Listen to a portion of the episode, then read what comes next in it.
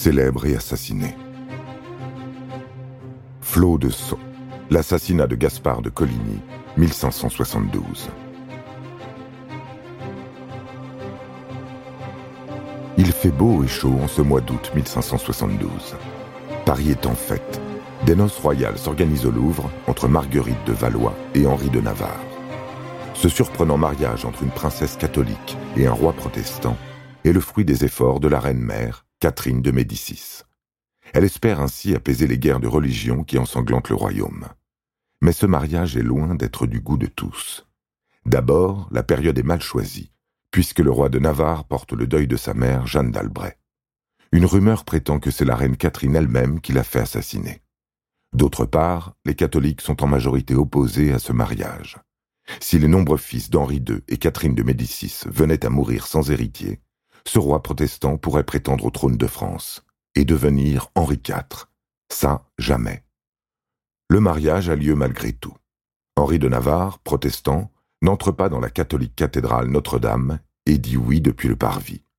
La princesse, quant à elle, reste muette quand on lui demande si elle accepte d'épouser le roi de Navarre. Son frère, le roi Charles IX, la force à incliner la tête, ce que chacun accepte de prendre pour un acquiescement.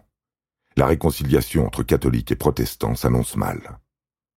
Les rues de la capitale sont en liesse. Banquets, bals, représentations de théâtre se succèdent.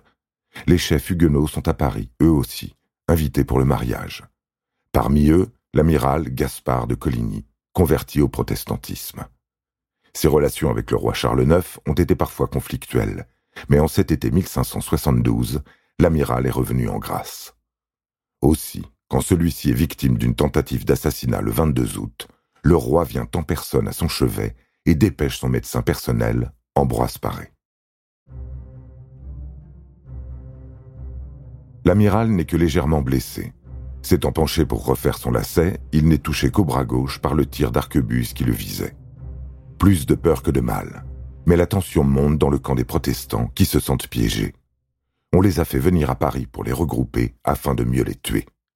Les noces royales ne sont qu'un prétexte. Il est malheureusement trop tard pour fuir. L'assassinat de tous les chefs protestants est déjà décidé, et c'est l'amiral de Coligny qui ouvre la tuerie, entré dans l'histoire sous le nom de Massacre de la Saint-Barthélemy. À deux heures du matin, les portes de la ville sont fermées et nul ne peut fuir.